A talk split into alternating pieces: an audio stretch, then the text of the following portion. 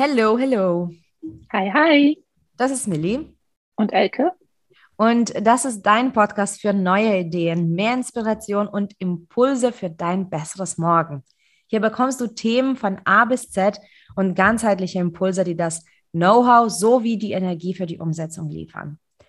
In dieser Folge haben wir wieder jemand ganz Spannendes zu Gast.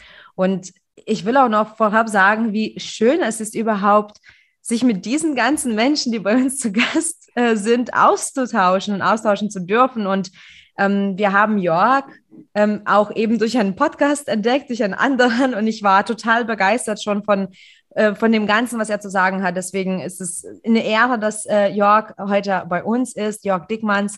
Stell dich mal vor, Jörg, für unsere Zuhörer. Ja, also erstmal kann ich so zurückgeben. Also ich finde auch mit solchen Menschen wie mit euch zusammenzuarbeiten, dass man merkt auch diese Energie, die dann auf einmal so da ist. Und man, auch wenn man jetzt zur späten Stunde so einen Podcast aufnimmt, man, man pusht sich und dann ist man sofort wieder voll bei 100 Prozent. Super toll. Deswegen vielen, vielen Dank für die Einladung. Danke. Genau. Ja, zu mir. Ich bin ähm, Experte für Potenzialentfaltung. Ähm, das ging bei mir ähm, ja, relativ früh los. Ich bin Führungskraft seit über zwölf Jahren und mir ist irgendwann nicht mehr gereicht, ähm, ja, nur so oberflächlich drauf zu gucken. Mich hat schon interessiert, warum Menschen zur Arbeit kommen und etwas tun, was sie eigentlich gar nicht wollen. Oder auch ähm, ja einfach private Dinge mit zur Arbeit nehmen, die sie belasten. Und das spürt man immer so unterschwellig. Ich bin auch so ein, ja, so ein sensibler Typ auch und ich merke halt sofort, wenn Menschen irgendwie nicht so funktionieren, wie sie selber halt wollen. Das, das, das spüre ich, das sehe ich. Und ähm, da lag mir ganz, ganz viel dran, da tiefer zu blicken. Deswegen habe ich mich ganz viel mit Glaubenssätzen beschäftigt, mit Blockaden beschäftigt. Und das halt auch erstmal, ähm, also im Privaten, mit, mit Freunden, mit Bekannten, auch schon vor über zehn Jahren.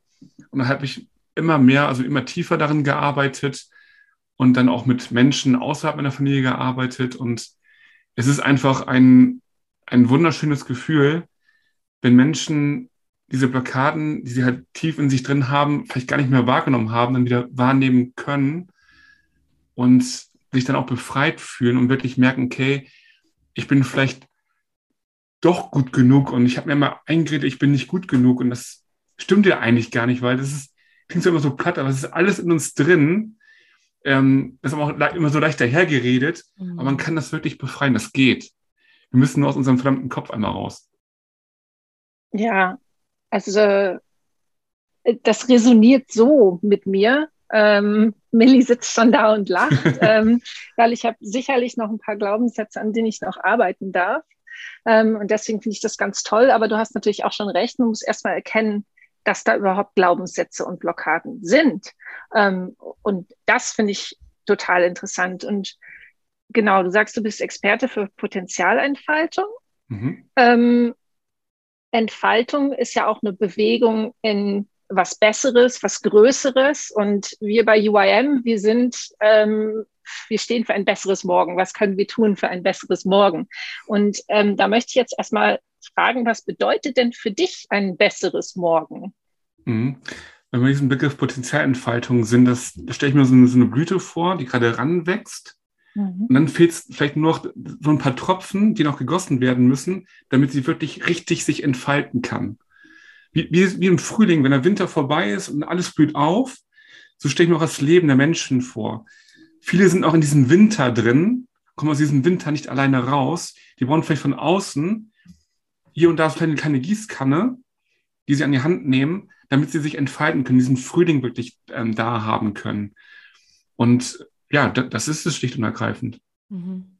Das ist so schön, dass es auch Menschen gibt, die eben sich dafür einsetzen. Und ich finde die Metapher super schön. Ich arbeite ja selbst ähm, sehr viel mit Natur. Also ich bin wirklich sehr intuitiv ähm, und viele verbinden Intuitivität nur mit so Persönlichem, aber ich bin auch im Business intuitiv. Also ich arbeite sehr damit und ich arbeite mit, mit der Natur. Und äh, wenn ich sehe, dass es im Winter zum Beispiel für mich langsamer ging, dann ist es fein. Und wenn ich äh, spüre, im, im, Frühling wache ich auf, dann ergreife ich diese Energy. Ne? Aber das ist natürlich auch ein, ein Prozess, was sehr lange gedauert hat. Und du hast ja auch vorhin gesagt, es gibt ja Menschen, die tun etwas, was sie nicht wollen. Und mhm. die tun es aber weiterhin. Und irgendwann finde ich schon, dass die Menschen, also auch viele Menschen, nicht alle, die das so tun, sind komplett, sage ich mal, blind der, der, dem, dem gegenüber, sondern die sind noch so, äh, Montag, okay, muss ich durchziehen, dann ist Freitag, dann ist gut und wieder Montag, oh, der schlechteste Tag, dann irgendwann ist Freitag, aber die tun es weiterhin. Und was denkst du, warum das manchmal so lange dauert? Weil es sind, es sind wirklich viele Menschen, die auch mhm. ehrlich sind, die, die erkennen so, die erkennen das schon und sagen, das macht mich null glücklich, was ich mache. Und vielleicht spüren die sogar einen richtig krassen Mangel und die tun trotzdem genau das Gleiche weiterhin. Was denkst ja. du, wieso dann das so lange geht? Mhm, das, das sind zwei ganz klare Themen. Einmal das Thema Komfortzone. Mhm. Damit ist nicht gemeint, dass ich mich da wohlfühle, sondern es ist eine Zone, in der ich Bekanntes habe. Und wenn ich da rausgehe, kommt nämlich der zweite Punkt, nämlich die Angst. Also wenn ich etwas tue, was ich eigentlich gar nicht will, weiß ich aber, was ich habe. Wenn ich etwas mich aufmachen muss zu etwas Unbekannten, dann kommt die Angst. Und die zieht mich wieder zurück in meine Komfortzone. Dann bin ich in so einer Spirale und diesen negativen Sog und komme komm dann nicht mehr alleine raus. Mhm. Weil dann doch lieber, doch eher die Komfortzone gegenüber der Angst doch eher gewinnt. Und das ist halt das, was ganz viele Menschen auch in sich tragen und das teilweise ihr ganzes Leben. Und ähm, deswegen, es gibt so einen, so einen ganz, ganz banalen Tipp auch, den habe ich mir mal vor Augen geführt. Das ist wirklich ganz banal, aber es steckt so viel drin. Stell dir vor, du sitzt, bist 80 Jahre alt, sitzt auf der Parkbank, blickst auf dein Leben zurück, zu diesem Moment heute. Wirst du es, wirst du es bereuen, wenn du einen neuen Schritt nicht gegangen wärst? Und ich garantiere jedem, jeder würde es bereuen.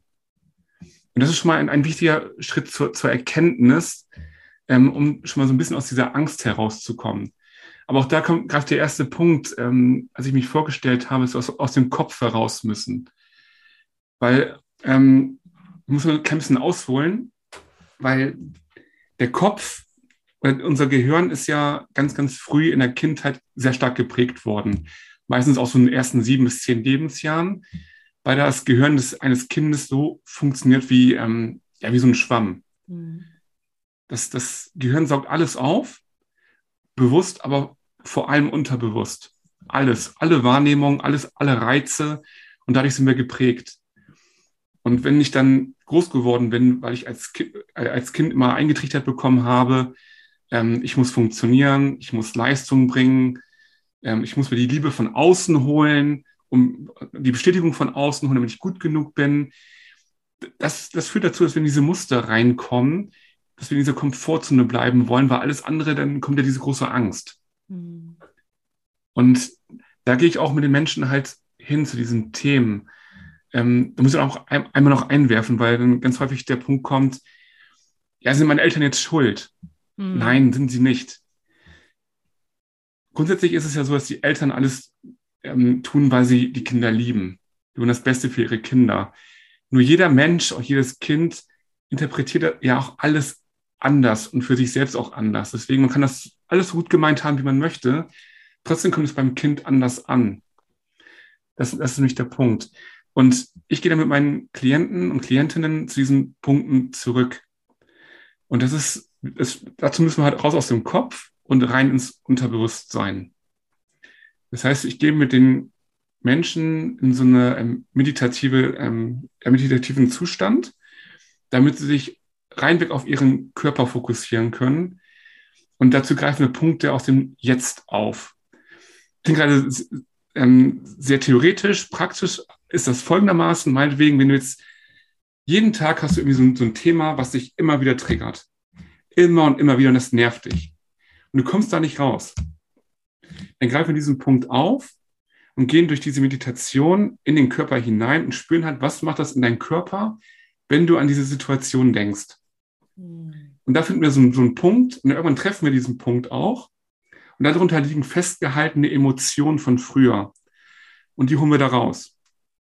Und wenn die raus sind, dann kommen wir zu dieser Situation, zu dieser Ursache, wo das früher im Leben entstanden ist. Und dann kann man das wirklich mal befreien und rausholen. Natürlich kann das auch mal schmerzhaft sein. Ich habe auch Klienten, die Rotz und Wasser geheult haben, aber es muss einfach mal raus. Mhm. Wenn das rauskommt, dann ist man frei für Neues. Weil wir bleiben ja nicht, nicht an diesem Punkt stehen und richten uns dann neu aus für die Zukunft, weil wir wollen ja gucken, dass wir auch, ähm, wenn wir uns eingeredet haben, dass wir nicht gut genug sind, auch Punkte finden, warum wir gut genug sind. Und uns darauf dann fokussieren, darauf konzentrieren und darauf den Hauptaugenmerk legen für die Zukunft. Und damit arbeite ich mit den Klienten und Klientinnen ganz, ganz viel, damit wir das Alte loslassen können. Das finde ich total interessant. Ähm, also ich habe auch ein bisschen in deinen Podcast reingehört und da ähm, redest du ja auch, und das macht auch total Sinn für mich, weil als Kind, es ist ja überlebenswichtig, die Aufmerksamkeit mhm. seiner Eltern zu erregen. Und wann oder wo ist der Punkt, wo man sagt, jetzt brauche ich das gar nicht mehr und wie kann man das flippen, ähm, dass ich das nicht mehr im externen suche, sondern bei mir selber. Und ähm, da hast du auch erzählt von einer, von einer Timeline und auch als du das gerade ähm, da so erzählt hast, also ich muss sagen, bei mir kommt auch jede Menge Unangenehmes da schon hoch, wobei ich mhm. noch nicht mal so ganz richtig darüber nachgedacht habe. Ähm, wie machst du das denn, wenn Leute zu dir kommen und sagen, ähm, so ja, mach mal meine Glaubenssätze weg, aber die wollen da nicht ganz hin. Sagst du dann einfach, dann bist du noch nicht so weit? Oder kannst du denen helfen zu akzeptieren, dass sie da vielleicht durch müssen, dass sie das fühlen müssen? Ja, es kommt hier und da mal die Erwartung auf, dass ich für den Gegenüber das Ganze lösen muss und mhm. dafür arbeiten muss und dafür kämpfen muss, damit er sich davon befreien kann. Das wird nicht funktionieren.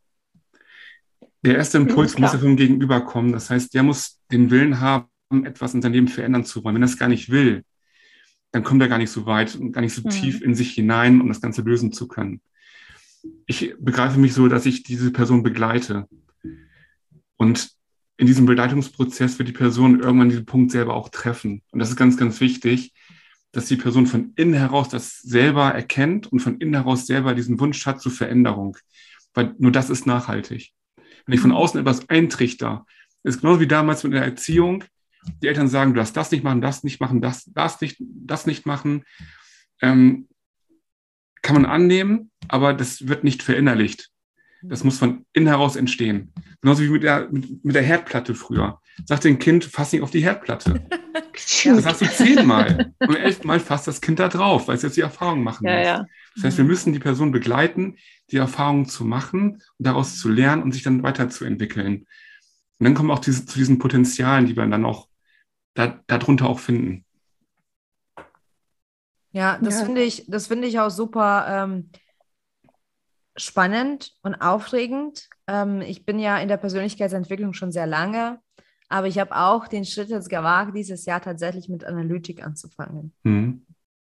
Auch bei einer äh, absolute Experten, die auch gesagt hat, ich arbeite nur so. Ich arbeite nur 300 Stunden, ich arbeite nur dreimal die Woche. Take it or leave it. Und es wird unangenehm sein.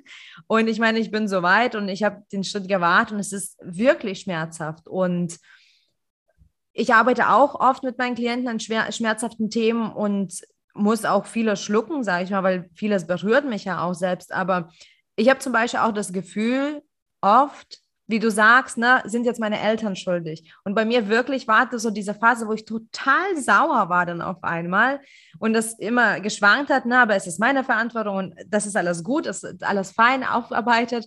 Aber weißt du, kennst du das auch, also vielleicht auch von deinen Klienten so, ich habe mich nach einigen Sitzungen bei Analytik mit diesen Themen, Blockaden und Glaubenssätzen, ich habe mich echt defekt gefühlt. Mhm. Und da war es schwer für mich wieder, zumindest an dem Tag, also, ne, es war schwer für mich, die Stärke und das Potenzial zu sehen. Und du gehst ja genau auf das, ne? Das ist ja genau dein Thema. Also, wie schaffst du diese Brücke dann aufzubauen? Weil wirklich, also nach manchen Sitzungen, ich dachte so, pff, that's it. Also, es ergibt echt keinen Sinn. Ich bin total durch. Ich bin total durch anscheinend. Und das hat mich überwältigt. Ja, das ist auch ein wichtiger Schritt, ähm, wir waren auch eben bei diesen Gefühlen auch gewesen. Wenn wir zu diesen Ursachen hingehen wollen, gehen wir durch den Körper. Und viele Menschen haben sich selber noch nie im Leben wirklich selber wahrgenommen. Die, womöglich ist das so, dass die Menschen das allererste Mal sich wirklich selber spüren und spüren, wo ist da eigentlich eine, gerade eine Blockade in mir drin, worunter diese Ursachen liegen. Und wenn man da schon mal hingekommen ist, das ist für ganz, ganz viele Menschen schon ein Riesenmeilenstein. Und manche Menschen brauchen da auch wirklich mehrere Sitzungen für, um da das erstmal wirklich das, das zu spüren. Denn sie mhm. komplett ihren Kopf von ihrem Körper, von ihren Gefühlen komplett abgeschnitten. Und das kann durchaus ein Prozess sein, da, da immer wieder hinzukommen. Das, kann, das tut auch mal hier und da weh. Das ist aber auch in Ordnung, darüber zu sprechen, dass das weh tun darf. Mhm. Weil das tut ja sowieso weh. Du bist ja zu mir gekommen, weil du etwas verändern willst. Das heißt, du hast schon seelische Schmerzen. Und dann ist es ja auch in Ordnung, wenn, das, wenn man das vorher besprochen hat, dass auch diese Schmerzen, wenn man das wirklich verändern will, auch für einen Moment mal größer werden. Mhm. Weil dann ja alles rauskommt. Und man darf ja nicht die, die Erwartung haben, zumindest ist mein Ansatz, sofort nach einer Sitzung der Anspruch zu haben, jetzt habe ich alles für mich verändert und morgen geht's richtig los. Das hat sich ja Jahre, teilweise auch Jahrzehnte angestaut. Das braucht auch mal so zehn, zwölf Wochen. Und diese Zeit darf man sich auch gerne geben. Und dann ist es auch in Ordnung, sich zum Beispiel auch einen Zettel und einen Stift zu nehmen, so eine Art Tagebuch zu schreiben und nach so einer Sitzung mal aufzuschreiben, was in den nächsten Tagen so mit mir so passiert. Wann kommen diese schlechten Gefühle hoch? Was spüre ich denn da? Was passiert bei mir im Körper? Sich noch bewusster wahrzunehmen. Und dann kommt man auch von Sitzung zu Sitzung immer ein Stück weit tiefer. Finde ich super. Und ich meine, ich beobachte ja die Welt sehr, mancher sehr besorgt, manche, also meistens sehr hoffnungsvoll, voller Glück, voller Zukunftspotenzial, aber mancher besorgt, ne, weil wir sitzen alle so hinter unseren Handys und Rechnern und, und das Individuelle spielt so eine starke Rolle und diese Glaubenssätze, die sind echt, also wirklich, ich glaube, es gibt keinen einzigen Menschen ohne Glaubenssatz, das ist auch okay. Ähm, aber das, dass du dich da so mit auseinandersetzt, natürlich habe ich jetzt eine ganz persönliche Frage. Kannst du denn berichten über deine eigene Erfahrung? Was, was für Glaubenssätze oder einen Glaubenssatz, vielleicht kannst du uns verraten, woran hast du zum Beispiel gearbeitet? Ja, auch ähm, natürlich einmal der Klassiker, ich bin nicht gut genug. Ah. Bin auch so ein, so ein Leistungsmensch immer gewesen. Das heißt, ich habe immer versucht, über Leistung Anerkennung zu bekommen.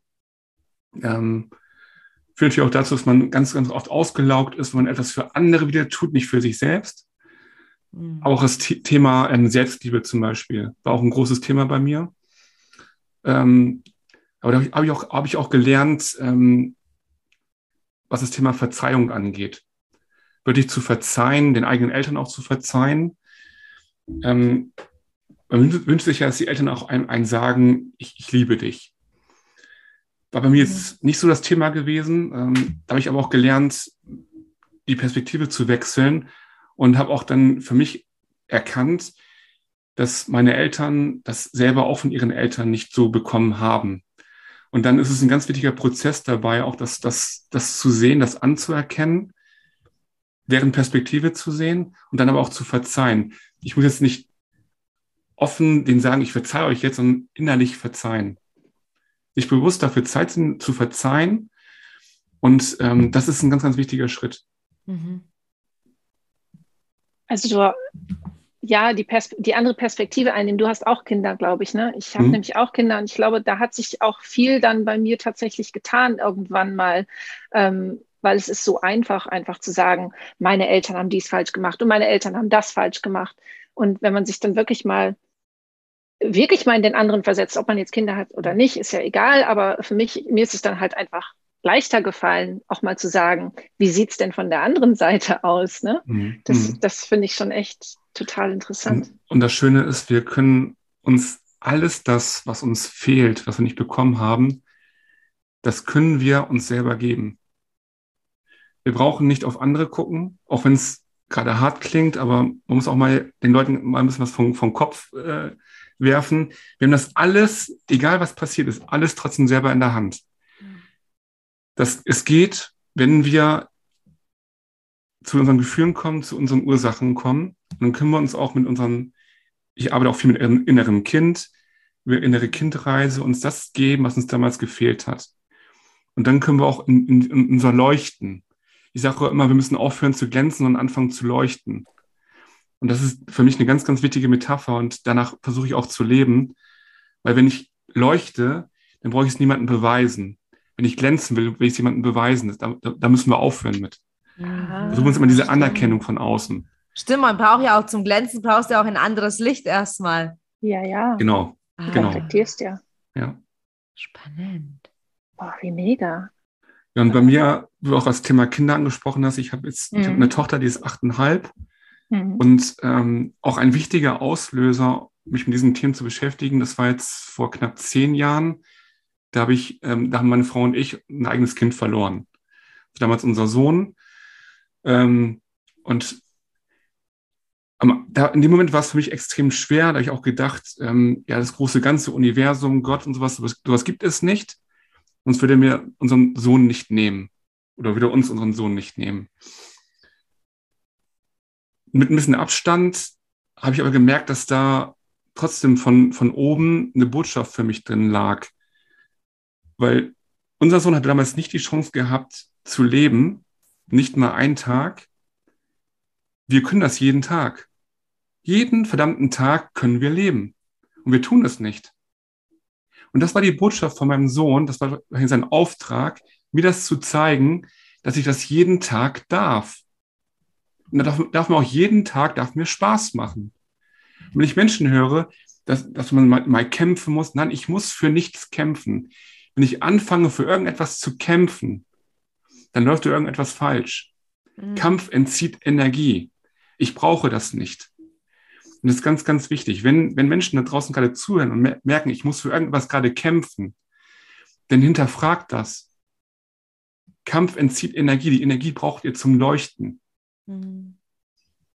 Das ist so schön. Das, also da kann ich absolut zustimmen, weil ich war selber ähm, am Punkt im Leben, wo ich ja bewusst das nicht mehr wollte. Also, dass es mich gibt, ist es auch für mich. Und das klingt manchmal so, so banal fast, ne, wenn ich sage, ich freue mich jeden Morgen aufzustehen und am Leben mhm. zu sein, mhm. weil ich weiß, es, es hätte auch anders sein können. Und es ist wirklich, wenn man versteht, dass man jeden Tag, also ohne Mist, wir können jeden Tag unser Leben nicht nur ein bisschen, wir können radikal alles verändern. Ja. Es ist immer bei uns. Das ist so ein Geschenk. Also ich finde es super schön, dass du für dich auch diese Botschaft erkennen konntest. Das ist natürlich sehr, sehr, sehr mächtig. Ja, und dadurch hat man auch dann die, diese Energie, die man braucht für die Dinge, auf die man wirklich Spaß und Freude hat. Man hat einen Tag, jeder Tag hat 24 Stunden, ist klar. Aber manche kommen dann abends nach Hause, setzen sich aufs Sofa und gucken Netflix, weil sie dann irgendwie kaputt sind und haben keinen Bock mehr. Ähm, das bin mir anders. Ich komme nach Hause zu meiner Familie, wir haben ein bisschen Spaß zusammen und abends setze ich mich nochmal hin und mache irgendwelche Dinge, auf die ich Bock habe. Das ist total cool, weil, weil ich das gefunden habe, was ich wirklich will. Und das kann, das kann wirklich jeder von uns. Und wenn jemand gerade das Gefühl hat, dass, das, dass er das auch gerne möchte und er kann nicht, holt euch die Hilfe dafür. Weil alleine das hinzukriegen ist verdammt schwer. Ich habe mir auch ja. Hilfe geholt. Ja. Du, also bei mir zum Beispiel, das, deswegen habe ich ja auch so ein kleines bisschen auf mich gezeigt, äh, wo du über die Glaubenssätze und Leistung geredet hast. In meinem Elternhaus ähm, war es auch wirklich so. Ich war halt sehr viel wert, wenn ich geleistet habe. Und das war so, und das haben die sicherlich auch nur liebend gemeint, weil sie wollten quasi, dass ich das Beste für mich kreiere. Und ich meine, das haben die auch erreicht. Ich habe wirklich für mich ähm, erschaffen, so wie ich das möchte, das Leben. Aber ja, das ist leider so drin geblieben, so ich bin was wert, wenn ich leiste. Und ich weiß noch, ich ähm, wurde dann mit bipolarer Störung diagnostiziert und ich habe wirklich die Hilfe gebraucht. Also mhm. ich wurde dann auch irgendwann eingeliefert, ohne wenn aber. auch sehr gut, sehr gut, dass es passiert ist. Aber für mich zum Beispiel war, und meine Eltern übrigens sind beide Ärzte, also es ist jetzt nicht so, dass ich jetzt irgendwie Ärzte missachte. Aber die, die Idee, also das Konzept, dass ich jetzt Hilfe hole, es war für mich so ein No-Go, weil ich dachte, ich muss es doch selbst hinbekommen. Ich bin kein Arzt. Ich war damals wirklich noch in einer ganz anderen Branche. Ich war kein Coach. Ich, mhm. Aber diese Hilfe holen war für mich so ein Gegenteil von der Leistung, von, von Selbstmachen. Das war für mich sehr schwer. Also wirklich, wenn jemand Hilfe bräuchte, unbedingt, ohne zu zweifeln, sollte man Hilfe in Anspruch nehmen. Das ist super schön, dass es Menschen gibt, die uns helfen können. Also das, was du gerade sagst, genau richtig, weil wenn man sich Hilfe holt, hat das für den einen oder anderen das Gefühl, ich bin jetzt gescheitert. ich muss das ja irgendwie hinkriegen. Mhm. Und wenn man das für sich im Kopf switcht und sagt, wenn ich mir die Hilfe hole, habe ich die Stärke und ich einen Arsch in der Hose, mein Leben in die Hand zu nehmen. Und wer macht das denn? Die meisten versuchen selber zu lösen. Das ist, das ist doch eigentlich die Schwäche der Menschen. Mhm. Die Stärke ist es doch, sich dafür zu öffnen, zu sagen, okay, ich hole mir jetzt die Hilfe, die ich brauche, um das zu leben, verdammt nochmal, was ich wirklich will. Das ist stark. Aber da bist du ja auch genau gleich wieder bei dem Glaubenssatz angekommen, ne? ich bin nicht gut genug. Also dann ist ja auch mhm. ähm, meine Interpretation und wahrscheinlich auch Millis Interpretation sofort, ich schaffe es nicht alleine, deswegen bin ich nicht gut genug. Ja. Da muss man auch, auch gleich schon mal wieder eingreifen. Ne? Ja. Ähm, ich wollte auch noch mal sagen, ähm, es ist natürlich ganz furchtbar, dass dein Sohn nicht leben durfte, aber ich finde es so toll, dass du das als Chance genutzt hast ähm, und auch anderen Leuten damit dann jetzt helfen möchtest. Ich kann ähm, ein bisschen, also anders, aber ein bisschen verstehen, weil mein Mann ist ganz plötzlich gestorben an einem Herzinfarkt, als er 34 war. Und mit 37 habe ich selber eine Brustkrebsdiagnose bekommen. Und ich sage immer, ich wünschte, ich könnte den Menschen dieses Gefühl vermitteln, wie sich das anfühlt, wenn sowas Furchtbares passiert. Denn dann kann man plötzlich alles ändern und dann will man plötzlich alles ändern und dann hat man auch die Kraft, plötzlich alles zu ändern, weil man mhm. wirklich vor seiner eigenen Mortalität steht, davor, wie alles so schnell zusammenbrechen kann. Und ähm, hat das denn auch dann das getriggert, was du jetzt machst? Oder ähm, wie, wie, wie kommst du wie kommst du dazu, dass du jetzt das machst, was du machst? Ja, unter anderem auch. Ähm, natürlich ist es so, wenn ich ähm, mit, mit Leuten zusammenarbeite, die, wo ich das Gefühl habe, wenn ich irgendwo mal Leute beobachte, die kommen zur Arbeit und haben keine Lust, sind nicht motiviert, wo ich auch denke, Leute, wenn ihr wisst, was ich für eine Geschichte habe. Und solche Geschichten hat auch jeder irgendwo in seiner Familie. Wenn man daran mal denkt, geht es uns dann wirklich so schlecht? Das ist der eine Punkt. Der andere Punkt ist natürlich, ich kann das auch ein Stück weit nachvollziehen, weil, ähm, was mir auch der zweite Punkt, ich arbeite auch viel dann mit, mit Unternehmen auch zusammen, mit Führungskräften, ähm, was der, der Sinn der Tätigkeit kommt meines Erachtens viel zu kurz. Wir sprechen immer von irgendwelchen Leitsätzen, Leitmotiven, Visionen in Unternehmen. Aber darüber, darüber gibt es eigentlich noch einen Punkt, den wir ganz häufig vergessen. Der Sinn der Tätigkeit. Man spricht auch viel, zum Beispiel John Strelecki in seinen Big Five for Life spricht ja auch von dem Zweck der Existenz. Mhm. Das ist ja quasi der Sinn. Was ist der Sinn des Unternehmens und was ist der Sinn der Mitarbeitenden? Weil wenn das zusammenpasst, dann hat man motivierte Mitarbeiter. Und das ist, das ist eine Sache, die heutzutage immer noch leider, leider, leider, leider viel zu kurz kommt. Mhm. Und ich habe die große Hoffnung, zumindest ist das so die Generation, die so nachkommt, Generation Y und Generation Z. Gerade Generation Z ist da sehr, sehr affin, was das Thema Sinn angeht. Die wollen nur etwas tun, wenn das Sinn macht. Mhm. Sinn für sie selbst und die Aufgabe, die sie, die sie machen, für das Unternehmen auch Sinn hat. Da spricht man ganz viel von Transparenz auch. Aber das, das, das sind Themen, die mich auch sehr stark umtreiben, weil das das führt mich zu Frust und Unzufriedenheit in Unternehmen. Mhm. Und dafür das Bewusstsein zu schärfen, da, dafür bin ich auch angetreten. Und ich höre auch erst damit auf, wenn die Mitarbeitenden in Deutschland das tun, worauf sie Lust haben, wenn sie diesen Sinn mitbringen und diesen Sinn des Unternehmens auch verstehen und der aber auch vom Unternehmen transportiert wird. Finde ich mega gut, weil das ist ja auch sehr individuell, ja, das darf man auch nicht vergessen. So Sinn, also von laut Strelecki ist ja ZDE, mhm. der Existenz, aber auch diese Sinnhaftigkeit, dieser Sinn der Tätigkeit, das ist auch total individuell. Weil ich glaube, wir sind ja in so einer Bubble für uns, ne? Wir sind ja alles Coaches oder Mentoren oder Trainer. Und manchmal, wenn ähm, ich sage ich mal, in einem anderen Menschenkreis bin oder so und vielleicht so diese, diesen Sinn anspreche, dann kommt doch immer wieder so der Satz so, ja, wir können auch nicht alle Coaches sein. Und ich sage, ja, perfekt. Sonst hätte ich ich nichts mehr zu tun. Also ist auch okay. Und der Sinn ist so individuell. Jeder darf seinen Sinn entdecken, aber eben nach diesem Sinn und nach diesem Herzen, nach dieser Berufung zu leben. Das ist egal, ob du ein Coach bist oder Arzt, Anwalt, Kassierer, ähm, Aushilfe, arbeitslos, wenn du dich vielleicht ganz anders einsetzt. Es ist ganz egal, aber dieser Sinn, das ist so schön zu haben, wenn, denn mhm. das treibt auch weiter, ne? Ja, definitiv. Und ähm, ich, ich, mag auch dieses Thema, dieses, dieses Wort Führung nicht so gerne, weil Führung mhm. heißt für mich, jemand gibt vor, was ich jetzt machen muss. Men Menschen möchten sich gerne orientieren. Ich vielleicht immer so, so mit, mit, mit so einem Leuchtturm. Die wollen sich an so ein Licht orientieren, was irgendwo scheint. Deswegen ich, spreche ich auch mal von Leuchten. Weil wenn jemand leuchtet, dann bin ich gerne bei der Person. Weil die Person zeigt mir den Weg. Das heißt, wir, wir dürfen lernen, meines Erachtens, auch in der deutschen ähm, äh, Arbeitnehmerschaft oder auch im, im Führungsbereich, Menschen nicht zu sagen, was sie zu tun haben, sondern denen zu erklären, wofür das wichtig ist. Und die Menschen dazu befähigen, das zu können. Das heißt, für mich geht es nicht darum, Führungskräfte auszubilden, sondern darum, Begleiter auszubilden. Und dann kann man auch sagen, klar, das dürfen aber auch Coaches sein. Weil für mich ist ein vernünftiger Begleiter auch jemand, der auch so ein bisschen tiefer blickt.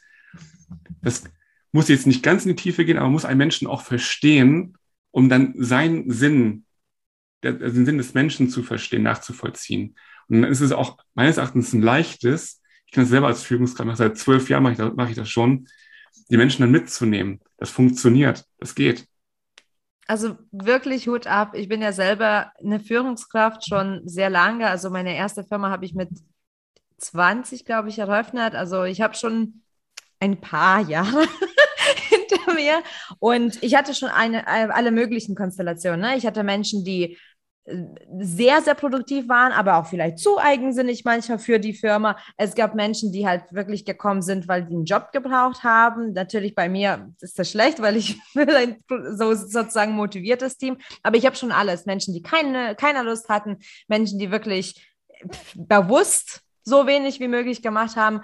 Und ich muss auch sagen, warum das so wichtig ist. Es ist nicht nur, nur so, sage ich mal, schön gesagt. Du hast es super, super gerade ausgedrückt, ne? weil man will ja diesen Menschen Sinn bieten, aber als Führungskraft und ich, ich muss auch sagen, bei UIM zum Beispiel, es ist so schön, ich bin umgeben mit Experten, die Lust haben und ich muss auch wirklich, Elke kennt das ja auch, wie begeistert ich bin, weil wenn wir ein Meeting haben und irgendwas besprechen, warum, weshalb, wieso, danach arbeiten alle einfach und machen alle und tun und wir beschäftigen uns einfach mit, mit dem Ganzen. Und ich sage auch immer so, wie schön es ist, wenn alle einfach machen. Also für Führungskraft, um ehrlich zu sein, ist es viel einfacher, auf dem Weg zu sein. Mhm. Und um ehrlich zu sein, es gab ja auch mancher, also ich habe das schon öfters gehört von Führungskräften, so die, diese Angst manchmal, oder überholt mich jemand? Nein, genau. ich bin ich, du bist du, er ist er alles fein. Und um ehrlich zu sein, wenn jemand mich in irgendeiner Branche, Bereich, Abteilung überholt, ja, perfekt, dann habe ich auf, auf der Ebene auch noch jemanden, der mitführt. Genau. Win-win. Genau. Win-win und vor allem, wenn man auch in der Lage ist, die Menschen auch zu begleiten und dann auch mitzuziehen, dann wächst man ja gemeinsam. Man wächst ja gemeinsam hoch. Das ist ja das Ding. Mhm. Ja. Und, und ist das auch, ist das auch das, was dich dann so packt? Ist das auch, was dich begeistert, sage ich mal, wenn du jetzt daran denkst, dass du das jetzt tagtäglich machst und, und Menschen voranbringst, ist das genau der Punkt, der dich so zum Brennen bringt? Ja, ich liebe es, wenn Menschen, wenn die Augen der Menschen leuchten. Das gibt mir so viel. Das ist, das ist ein richtig geiles Gefühl, wenn ich das so sagen darf. Und was uns da auch im Unternehmen ganz häufig im Wege steht, das sind ja auch diese, diese Glaubenssätze. Das sind, für mich haben sich da drei in den letzten zwölf Jahren rauskristallisiert. Das heißt, ich bin nicht gut genug, ich werde nicht gesehen und ich werde nicht geliebt. Und diese drei Glaubenssätze spiegeln sich immer irgendwo in diesen Personen wieder. Und wenn ich das mir als Führungskraft bewusst mache, ich spreche wieder von Führungskraft, von Begleitkraft, ähm, oder Leader, lass uns mal Leader ähm, sagen, wenn ein Leader das sieht und das wahrnehmen kann, dann kann er auch individuell auf diese Person eingehen. Mhm. Und dann gibt es nämlich keiner, der sagt, ich habe keine Lust, ich bin nicht motiviert, habe keinen Bock. Das gibt es meines Erachtens nicht. Menschen möchten etwas leisten. Mhm. wenn sie wahrgenommen werden, wenn sie ernst genommen werden, wenn sie offen sprechen dürfen, wenn sie den Sinn verstehen. Dann geht alles. Wie findest du denn, jetzt bin ich gespannt natürlich auf deine Antwort sehr, weil jetzt frage ich so, dass ich was Bestimmtes rauskitzeln möchte. ähm, wie siehst du, bewertest du, findest du, wie auch immer, welches Verb jetzt dafür nehmen, aber wie findest du Konflikte am Arbeitsplatz? Also wo es wirklich auch mal kracht. Wie siehst du das? Ist das jetzt was Produktives? Ist es Schlechtes? Was bringt das? Bringt das gar nichts? Sollte man sofort kündigen? Oder wie, wie, wie siehst du das? Ja, da gibt es ja ganz viele verschiedene Konfliktarten. Ne? Ähm, also erstmal finde ich das positiv, mhm. weil ähm, wenn sowas dann auch ausgetragen wird, dann es ist ja Leben in der Bude, sag ich mal. Solange noch Leben in der Bude ist, kann man noch etwas verändern, weil es eine Emotion mit drin. Wenn mir alles scheißegal wäre, dann sage ich ja nichts mehr. Dann habe ich mhm. verloren. Deswegen kann man dankbar dafür sein, wenn irgendwo ein Konflikt aufkommt. Dann hat man die Möglichkeit als, als Leader, mit den Menschen darüber zu sprechen und zu ergründen, wo das dann herkommt. Das war wieder so ein bisschen ein Coaching-Ansatz. Da fühlt sich vielleicht jemand nicht wahrgenommen, nicht, vielleicht äh, ist, hat jemand irgendwo einen Fehler gemacht und fühlt sich nicht gut genug, weil er ein Perfektionist ist. Da kommen ja ganz viele verschiedene Personen zueinander. Natürlich birgt das Konflikte. Mhm. Deswegen lasst uns die Konflikte nicht, ähm, nicht aus dem Weg gehen, nicht weggucken, auch keine Angst davor haben, die anzugehen. Wenn sie da sind, sind sie ein Geschenk, dann dürfen sie angepackt werden. Weil dann haben wir die Möglichkeit, etwas zu verändern. Ja, finde ich total schön. Und also ich, ich würde das auch immer mit so einem Gewitter vergleichen. Ne? Also so ein Reinigen des Gewitters ist zwar ja. dann vielleicht nicht so ganz angenehm, ähm, aber du hast schon recht. Also wenn es richtig kracht, dann, dann ist da noch Energie und dann ist da Emotion und dann ist da äh, Passion, wie heißt denn das auf Deutsch? Begeisterung, Leidenschaft. Leidenschaft. Ich mag das Wort genau. Leidenschaft nicht so, weil da Leiden da drin steckt, aber ja, Leidenschaft. Ah, ja, ja. ja. Ist mir noch nie aufgefallen. Genau. Hm, ich hatte auch schon mal eine, Führungskraft aus einem anderen Unternehmen, die auf mich zukam und sagte, wir haben so einen riesen Konflikt, wir kommen nicht mehr zueinander. Wir, es ist alles in Brüche gegangen, weil sie sich nur noch ähm, ja, negativ über Dinge unterhalten und gar nicht mehr auf einen gemeinsamen Nenner kommen. Ähm, da haben wir uns dann darüber verständigt und haben gesagt, lass uns mal eine Sache ausprobieren. Trommeln die Menschen mal zusammen und das ist also ein bisschen was von, jeder darf etwas sagen, ohne dass es kommentiert wird, und zwar positiv. Wir sagen mal alle etwas Positives zu Herrn Meier. Und sagen alle mal was Positives zu Frau Müller. Das mag so auch wieder banal klingen, aber dass da die Leute das in diesen Unternehmen noch nie vorher gehört haben, waren alle perplex und dachten irgendwie, ey, ich wusste gar nicht, dass du mich so siehst. Das finde ich ja mega. Auf einmal hat man wieder eine gemeinsame Linie gefunden, ein gemeinsames einen gemeinsamen Grund wiedergefunden, um darauf wieder aufbauen zu können. Und das, das, ist, das ist schön auch. Das habe ich auch in, in, in Teammeetings, dass jeder mal irgendwie, gerade wenn sehr stressige Situationen da sind, eine stressige Zeit ist, wo man auch mal ein bisschen Überstunden machen muss, einfach mal zwei Minuten darf jeder mal Luft rauslassen. Einfach sagen, jetzt sage ich mal, was richtig scheiße ist. Das ist so befreiend, das ist so toll. Alle gehen nachher raus und sagen, oh toll, war schön. Kann zwar inhaltlich nicht viel bei rum, aber dieses Luftfreimachen, das, mhm. das ist so befreiend und das darf man ruhig mal machen. Und dann würde ich, ich zu sagen, das bleibt jetzt in diesem geschützten Raum, sagt alles, was, was ihr scheiße findet, und danach schließen wir die Tür wieder ab und alles bleibt da drin. Das ist super. Was ich aber auch total schön finde, ist, was du da gesagt hast, lass uns mal was Positives sagen. Ja. Denn es ist ja auch bekannterweise viel einfacher ähm, vom, vom Gehirn, allein von ja, hast du ja auch schon mal drüber geredet, über die Amygdala, die immer Gefahren sehen muss und immer schnell rennen oder erstarren und, und weg. Es ist mhm. ja viel einfacher, das Schlechte zu sehen und sich darauf zu fokussieren und dass man das dann so umdrehen kann und auch mal sich selber bewusst wird, was man denn Positives an den Menschen sieht. Und mir ist es tatsächlich vor nicht allzu langer Zeit ähm, passiert. Da hat mir meine Cousine gesagt, so, boah, ich finde das so mega, wie du dich einfach irgendwie dahinstellen kannst und vor Leuten reden kannst das, das wusste ich nicht. Und ich dachte immer, die findet mich irgendwie ein bisschen doof, weil ich so nur, nur in Anführungszeichen Kinderbücher schreibe, weißt du? Aber das, das denkt man sich dann ja auch selber aus. Also deswegen finde ich das total interessant und ähm, auch, dass man selber mal wirklich überlegt, was finde ich denn mhm. an dir gut, anstatt immer nur zu sagen, boah, das nervt oder boah, das ist aber ätzend und das finde ich Mist. Ja, auch, auch das, das Thema Werte finde ich ganz, ganz wichtig. Wofür stehen wir eigentlich? Wofür mhm. steht jeder Einzelne und wofür wollen wir als Gruppe auch stehen? Und dann haben wir das auch für uns mal gemacht, dass wir uns dann vier, also wir haben unsere Strichliste gemacht, welche Überschneidungen haben wir und was sind unsere vier ähm, wichtigsten Werte. Dann war jede Woche in einem Teammeeting einer dieser Werte Thema und haben uns darüber ausgetauscht. Welche positiven Erfahrungen haben wir damit gemacht? Zum Beispiel mit, mit Vertrauen. Mhm. Und das, das macht ganz viel mit den Menschen, wenn sie sich damit positiv beschäftigen. Dann sehen die erstmal, dass es, auch wenn ganz viel Stress da ist, dass es trotzdem geht, auch vertrauensvoll miteinander umzugehen. Dann wird dann über Situationen gesprochen, die vielleicht sonst gar nicht bewusst wahrgenommen worden wären. Und das ist schön. Und dadurch entsteht ein Gemeinschaftsgefühl und auch dieser Gemeinschaftssinn. Das ist, ja, das ist schön. Ja, und wenn man jetzt bedenkt, so das Gesetz der Resonanz, ähm, ich weiß, nicht jeder äh, glaubt daran, ich glaube fest daran. Ja. Also es ist einfach nur Energie und ich meine, man muss ja auch nicht daran glauben, an den Energiefluss, aber es ist auch neurologisch tatsächlich schon mal nachweisbar. Es sind ja einfach unterschiedliche Zentren in, unseren, äh, in unserem Gehirn, die sich dann quasi ähm, ja beschäftigen mit zum Beispiel negativen Impulsen oder positiven Impulsen. Und je nachdem, welches Zentrum aktiver ist, kannst du genau die ähm, Sachen auch besser wahrnehmen. Also wenn du positiv geladen bist, siehst du positivere Dinge und auch natürlich die negativen Dinge, die passieren, kannst du schon mal besser bewerten oder du bist gestärkt.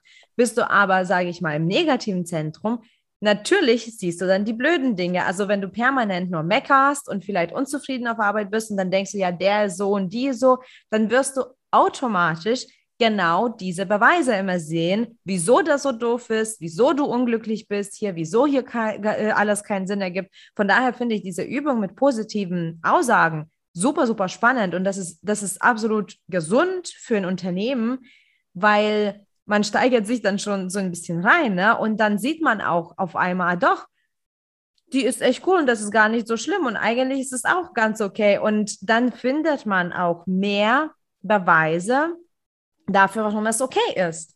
Mhm. Das kann man auch wunderbar trainieren, auch üben. Ähm, das mache ich auch ab und zu in Unternehmen, wenn das gerade auch zur Situation passt, dass die Leute bitte mal ähm, aufzuschreiben, was gestern, also was gestern negativ war. Zehn Dinge. Das geht ganz schnell. Zack, zack, zack, zack, fertig. Mhm. so, nächste Aufgabe. Dreimal dürft ihr raten, klar. Ja. Wir schreiben mal auf zehn, zehn Dinge, die gestern positiv waren. Die brechen sich da einen ab, ne? ja. Aber wenn man das immer wieder macht, dann wird es einfach. Und das Gehirn lernt, lernt dadurch Wiederholung. Das ist ja, ja, das wissen wir ja alle. Und ähm, von dem her dürfen wir unserem Gehirn auch gerne positives Futter geben. Und wenn ich mir auch anfange, meinetwegen jeden Tag erstmal drei Dinge aufzuschreiben. Komm nach Hause, setz dich hin, einen Zettel und einen Stift und schreib mal drei Dinge auf, die heute positiv waren. Die wirst du finden. Ja. Das machst du dann morgen wieder und übermorgen auch wieder. Und irgendwann brauchst diesen Zettel und diesen Stift nicht mehr, weil du selber drüber nachdenkst. Ja, stimmt voll. Das, ja, ich wollte gerade sagen, ich habe das als Studentin mal gemacht und also ich habe wirklich, also die ersten paar Tage das, ich habe mir wirklich fast einen abgebrochen, überhaupt irgendwas Positives zu sehen. Und dann plötzlich wird es halt einfacher und dann hast du nicht mehr drei Dinge, sondern dann stehen da plötzlich fünf und dann stehen da plötzlich sieben und dann, wie, wie gesagt, auf einmal brauchst du das Ding gar nicht mehr, weil ähm, da hat sich irgendwas getan im Gehirn. Und man, also, also es heißt ja Neuroplastizität, glaube ich, ne, dass sich also diese Verbindungen auch ändern können mhm, mhm. und dass man das auch wirklich trainieren kann. Das finde ich auch total wichtig, dass man das sagt und dass man dann vielleicht auch ein bisschen Geduld mit sich hat ne, und nicht einfach dann am ersten Tag alles hinschmeißt und sagt so, boah, ich, mir fällt nichts ein, fertig. es ist sowieso alles Mist. Ja, das wurde mir auch erlaubt, einfach mal dann nichts aufzuschreiben. Das ist ja kein Zwang. Mhm. Und man darf sich wieder daran erinnern, ähm, jeden Tag über positive Dinge nachzudenken. Und mhm. irgendwann kommen die von alleine. Das ist ganz logisch. Ja. Perfektionisten zum Beispiel tun sich noch viel schwerer, weil sie alles richtig machen wollen. Da habe ich den Leuten auch mal eine Aufgabe gegeben, steck mal zehn kleine Kugeln oder zehn kleine Erbsen in die linke Hosentasche. Jetzt musst du im Laufe des Tages diese zehn Erbsen oder Kugeln in die rechte Hosentasche wandern lassen. Und zwar immer in dem Moment, wenn du dich für etwas selber gelobt hast. Für Perfektionisten ganz, ganz schwer. Dann kann man auch sagen, der Tag war erst dann erfolgreich und dann erst perfekt, wenn diese zehn Erbsen oder Kugeln in die rechte Hosentasche gewandert sind. Und sonst kein guter Tag. Dann war es nämlich nicht perfekt. Und das klappt auch irgendwann. Dann fangen die erst mit zwei Kugeln an, irgendwann mit drei. Und irgendwann sind alle zehn da drin. Das klappt. Mhm. Ja, das können auch kleine Dinge sein. Also ich finde diese Übungen super und vor allem, wie du das praktisch auch anlagerst, so mit diesen Kugeln, finde ich top. Und äh, wichtig ist es auch, finde ich, das nicht so zu belächeln, weil ich kenne das wirklich aus meiner eigenen Erfahrung, obwohl ich offen bin dem Ganzen, aber äh, Thema Dankbarkeitsübung.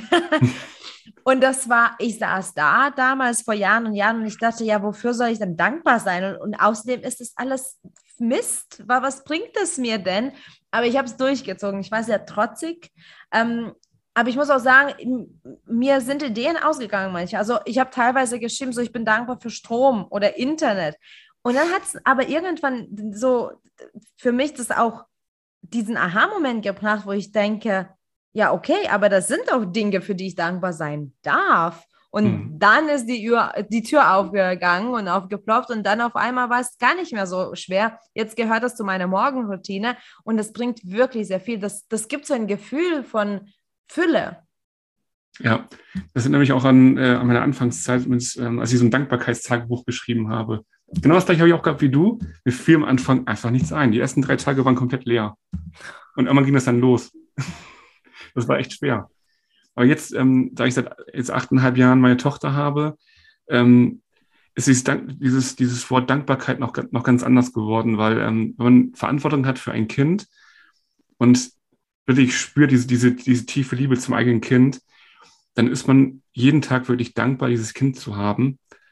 Und ähm, deswegen ist das auch für mich ein ganz, ganz großer Ansporn, dass ich nicht abends nach Hause komme, von der Arbeit gestresst bin und kaputt bin, mich nur aufs Sofa lege, das möchte ich meinem Kind nicht vorleben.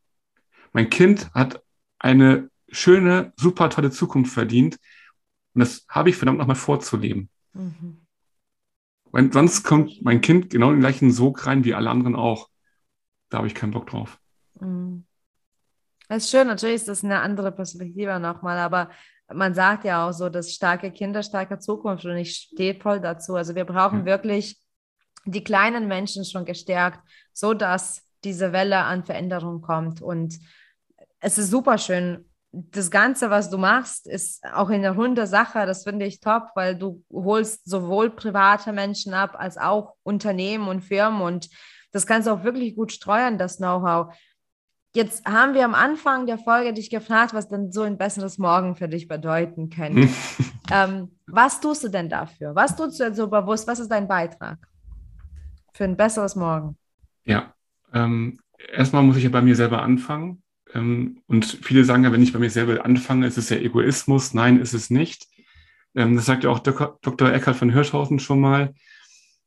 Wenn du andere glücklich machen möchtest, musst du bei dir selber erstmal anfangen. Denn nur wenn du selber glücklich bist, kannst du es nach außen strahlen und andere auch glücklich machen. Deswegen fange ich halt an, mein besseres Morgen ist für mich, mir jeden Tag bewusst zu werden, wofür bin ich dankbar was war am Vortag gut und was möchte ich heute rocken? Wofür möchte ich heute richtig brennen? Worauf habe ich heute richtig Bock und was will ich heute reißen? Da habe ich mir auch ruhig mal so, so ein Ziel setzen, was richtig schön durch die Decke geht. Und ich es halt nicht geschafft habe, auch da gibt es einen positiven Effekt, weil der Weg dahin reicht ja schon. Wir wollen immer irgendwelche Sachen erreichen, aber meistens, wir sind ja auf einem Weg. Und der Weg ist ja auch schon schön, sich dem bewusst zu werden, dass dieser Weg dorthin ein ganz schöner Prozess sein darf. Ja, so wie man das sagt, das, der Weg ist das Ziel, ne? Genau, genau. Sehr schön. Ich danke dir, Jörg. Das ist super, super schön, super bereichernd. Ich glaube, also ich habe hier die ganze Zeit Notizen gemacht. Ich glaube, die Zuhörer sind gerade ähm, auch sehr beschäftigt mit all dem. Das war echt super schön. Wie kann man mit dir jetzt in Kontakt treten? Wo bist du zu finden? Ähm, Im Internet mhm. oder Social Media? Wo, wie, wie kann man dich finden? Genau. Ähm, natürlich auf meiner Homepage auf www.jörgdickmanns.com und noch viel einfacher auf Instagram, auf meinem Profil, auch unter Jörg Dickmanns zu finden. Da habt ihr auch einen Link zu meiner Homepage und findet auch unter anderem meinen Podcast und ganz viel auch Gedankenfutter zum Thema Glaubenssätzen, auch zum Thema Leadership. Ähm, ganz, ganz viel tolles Material, ähm, wie ich finde. Und schaut da gerne mal vorbei und besucht mich da und Und wenn ihr mögt, ähm, folgt mir und ähm, lasst euch überraschen, was so in Zukunft alles auf euch zukommt.